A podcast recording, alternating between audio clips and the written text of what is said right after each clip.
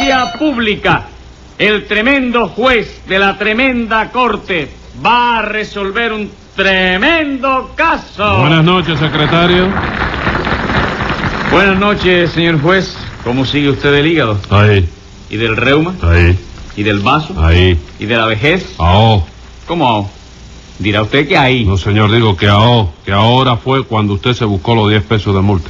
Póngaselo en el acto. ¿Pero por qué, señor juez? Yo no me puedo interesar por saber cómo lo afecta a usted el peso de los años. No, señor, porque para mí todavía los años no son un peso. ¿Cómo que no son un peso? No, señor, son cuarenta y tantos centavos nada más. Vamos a ver qué caso tenemos hoy. Una desfiguración de rostro. No me diga, ¿a quién le desfiguraron el rostro? Al señor Cascarilla. ¿Y quién se lo desfiguró? Un barbero. Pues entonces llámelos complicados en ese barbericidio. Enseguida, señor juez. Luz María Nananina. Aquí como todos los días. Olegario Cascarilla. Servidor. José Candelario Tres Patines. A la reja. Perico Jovellanos y Campo Florido. Aquí estoy, señor juez. ¿Por qué he venido? Hmm, Si es el poeta. ¿Cómo está usted, Jovellano? Regular como todos los cubanos. ¿Y eso qué le ocurre? Que oír la violetera ya me aburre. Un momento, Perico. ¿Por qué le contesta usted en verso al juzgado? Porque hoy me siento así, muy inspirado. ¿Se burla usted de mí, Campo Florido? Nunca ser cosa tal he pretendido. Cinco pesos de multa a este poeta. Ojalá te atropelle una carreta. Pero va usted a seguir. ¿Eh? Va a seguir. Señor juez. Es que hay días que se levanta así, que le da por contestar todo en verso. No, bueno, está bien entonces. Vamos a ver, don Olegario. Usted es quien acusa, ¿verdad? Sí, señor juez, sí. Yo vengo a pedir justicia contra ese criminal de tres patines. Mire, mire cómo tengo el rostro de cicatrices. No me diga, pero todas esas marcas son cicatrices. Sí, señor. Cicatrices que me hizo ese criminal desnaturalizado que está usted viendo ahí, parado en dos patas por un verdadero milagro de equilibrio. ¿Qué me cuenta? Entonces, ¿usted es barbero, Tres Patines? Si tú quieres darte una afeitadita. No, señor, no quiero afeitarme. Ah. Solo le pregunto si es usted barbero. Sí, como no, chico, barbero con título. ¿Quién le dio ese título? Mamita. chico. No me diga, el título de barbero se lo dio su mamita. Sí, chico. Bueno, pues en ese caso, que Dios bendiga a la señora que le ha dado el ser. Gracias. No, no me dé las gracias.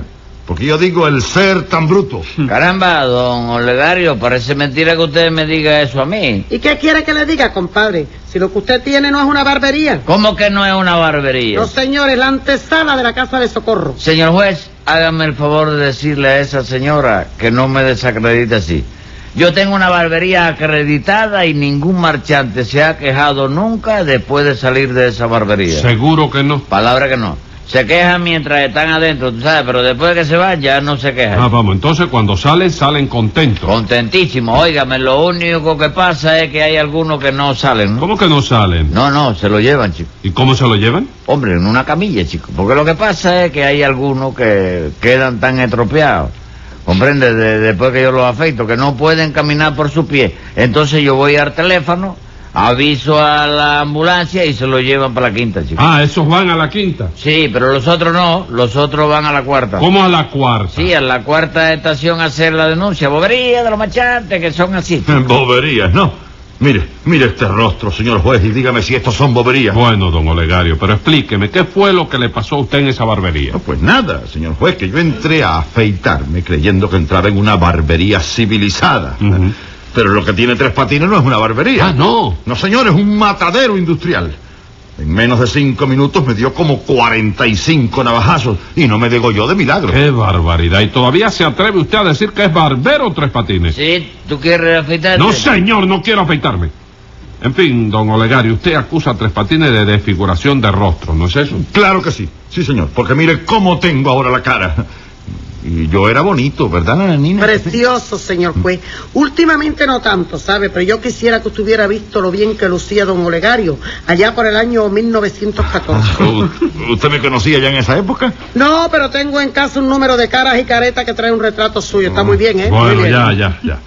De modo, Tres Patines, que se ha metido usted otra vez a barbero, ¿no es Pero eso? si yo soy un barbero formidable, chico. Con la venia de la sala, ¿me permite su señoría que recite unos versos? ¿Qué versos son esos? Unos versos que el marqués de Coco Seco le dice al barbero del rey don Tancredo II en la tremenda tragedia titulada La venganza de don Lolo o el platanal de Bartolo. ¿Y por qué quiere usted recitar esos versos? Ah, porque le vienen muy bien a Tres Patines. Ah, recítelos entonces, a ver cómo dicen. Pues dicen así. ¡Uh, barbero que afeita a puñaladas, cortando los carrillos y las quijadas, destrozando el pellejo de las narices y llenando los rostros de cicatrices! Tras de ver cómo afeitas con gusto aclaro que no eres un barbero, sino un bárbaro, y que tienes ganados por tu torpeza 25 estajazos en la cabeza. Con la venia de la sala. ¿Qué le pasa a usted? ¿Me permite su señoría resucitar otro verso a mí? ¿Qué versos son esos? Uno verso que el conde de... ¿Cómo se llama? De Gato Fino. Ajá. Le dice al marqués de Pescado Grande la tremenda tragedia titulada El honor de un bolitero o un níquel al marinero. ¿Y por qué quiere usted recitar esos versos? Porque le viene muy bien a Pirico. Recítelos entonces, a ver cómo dicen. Pues dicen así. A ver. En todas esas cosas que me dijiste, aunque tú no lo creas, te equivocaste. Pues yo soy un barbero muy entendido que deja a todo el mundo muy complacido. Y en cuanto a tu delirio de poesía, no te sigas llenando de cativía. Pues está demostrado que eso es dañino para el hígado, el vaso y el intestino. Right, ya se dijeron todo lo que tenían que decirse. Sí, ya está casi todo. Ya Bueno, pues 100 pesos de multa cada uno por comer poesías en el juzgado. Bueno, Tres Patines, vamos a ver. ¿Dónde aprendió usted el oficio de barbero? Eh, ¿Eh? Yo lo aprendí en el presidio, chico. En presidio. Sí, el oficio lo aprendí durante una temporadita que yo estuve en presidio descansando, tú Sí. sabes. Y allí aprendí a pelar y a vender billetes al mismo tiempo. ¿Cómo, cómo? Usted aprendió a pelar y a vender billetes al mismo tiempo. Sí, porque resulta que cuando yo entré en presidio por una bobería de una res ahí que se perdieron en la provincia de Camagüey Ajá. Y que aparecieron después en la carnicería de mamita. ¿no? Momento, Pero- Tres Patines, momento. Dice usted que las reses se perdieron en Camagüey. Camagüey, sí, la Sí. zona de Pina. Sí. Según tú vas para Santiago de Cuba, mano izquierda. Y después de eso, las reses aparecieron en la carnicería de su mamita. Sí, la carnicería de mamita. ¿Y eso cómo fue? No sé, chico, no sé, porque cuando las reses desaparecieron de Camagüey, yo estaba de viaje. ¿A dónde había ido usted? ¿A Nueva York? No, chico, yo había ido a Camagüey. All right. Con eso me basta. Bueno, ¿y pues, qué? ¿Eh? ¿Y qué? Que cuando yo entré al presidio me destinaron a la barbería y tú sabes que todos los presos tienen un número, ¿verdad? Sí, como no, tienen un número. Sí, tú tuviste de presidio también. No, señor, pero eso lo sabe todo el mundo. Todo el mundo que tuvo el presidio. No todo el mundo, toda la gente. Ah, bueno, pues yo trabajaba en la barbería y cuando acababa de pelar a un preso, tenía que avisárselo a la escorta para que viniera a llevárselo. Ah, sí, ¿qué pasó? Bueno, que así fue como aprendí a vender billetes yo, chico. ¿Cómo a vender billetes? Sí, porque supongamos que el preso que venía a pelarse era el número 5000, ¿no? Sí. Bueno, pues cuando yo acababa de pelar tenía que gritar, ¡el 5000 pelado! Ah, vamos, y eso era para avisarle a la escolta que ya había terminado. Sí, tú estabas ahí, ¿no? No, señor. Bueno, y a lo mejor venía el número 4000, que quería pelarse porque lo habían indultado y salía en libertad al día siguiente. Entonces yo tenía que gritar, el 4000 pelados, mañana sale. Hágame el favor. Y así fue como aprendió usted a vender billetes. Sí, y a cada rato vendía algún pedacito. ¿Algún pedacito de billete? No, algún pedacito de nariz o de oreja, según lo que le cortase yo al preso. Ah, vamos. Y a don Olegario, por lo visto, lo desbarató usted, ¿no, no, es eso? chico, no, no, le hice eso, fueron unos arañacitos nada más, chico. ¿Arañacito de qué, compadre? Si la oreja izquierda se la tuvieron que pegar con cola en emergencia, porque usted se la llevó de cuajo. Sí, y bien que sí, señor juez. Y si no, fíjese, fíjese en este rostro. Mire, aquí tengo una herida acedal de 14 centímetros de extensión que interesa la nuez. ¿eh? Aquí en la nuca tengo una puñalada trapera a traición de pronóstico menos grave. Y lo peor de todo es que ahora cuando me baño no me puedo mo- mojar la oreja izquierda porque se me despega. Vamos, no fastidies más con tu oreja, chico, si ni, ni- ni se te nota siquiera que está pegada, chico. Bueno, no, pero a lo mejor un día se me cae en la calle sin darme cuenta y me quedo sin ella. Bueno, no te preocupes, vete por mi barbería, que yo siempre tengo yo una cajita llena de orejas y te puedo dar otra más, chico. ¿Usted está oyendo eso, señor juez? Este hombre es un peligro para la sociedad. En efecto, nananina, tiene usted mucha razón. No, no, no tiene razón sí ninguna, tiene chico. razón, Tres Patines. Ahí está, oye el otro. Sí, ¿Qué otro es ese? Póngale 10 pesos de multa. Y creo que voy a tener que condenarlo porque yo no puedo consentir que usted siga tasajeando a sus clientes solo por el hecho de que esa barbería le produzca ganancia. Ganancia de... No, que va, chico. Lo que produce esa barbería son pérdidas, chico. Ah, produce pérdida. Sí, pérdida de sangre. Yo quisiera que tuviera, oye, la cantidad de sangre que pierden los clientes. Mucha, ¿no? Ah, ya lo creo. Yo tengo que pelear con botas de bomberos. A la mayoría de ellos, después de afeitarlo, hay que hacerle siempre una transfusión de jabón de afeitar para reanimarlo un poco, ¿tú sabes?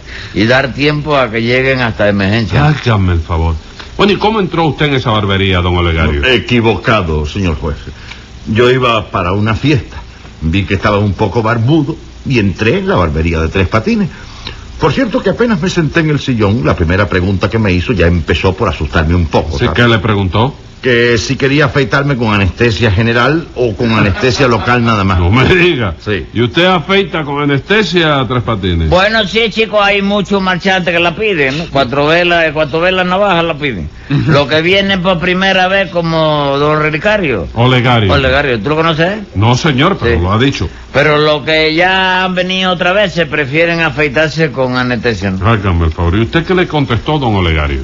Bueno, pues yo como, como no sabía que la cosa era así, pues le dije que no quería anestesia ninguna. Ja. Entonces Tres Patines me untó el jabón, me puso la navaja pegada a la cara y me dijo, ¿a qué dirección hay que avisar si le pasa a usted algo? ¿Eh? Imagínese. ¿Y esa precaución, Tres Patines? Chicos, nunca está de más. Siempre conviene tener la dirección del familiar más cercano por si acaso. ¿no? Bueno, pero ¿cómo afeita usted entonces? Según, chicos, yo cuando vengo con el pulso bien, cosa que pasa muy pocas veces, el cliente deja la cara quieta y yo me pongo a su lado y muevo la navaja, ¿Y ¿no? cuando viene usted con el pulso mal? Ah, no, entonces yo dejo la navaja quieta y el cliente es el que mueve la cara, ¿no? Y así no se corta. ¿Cómo no? Se corta lo mismo, pero entonces el responsable es el cliente. No me diga.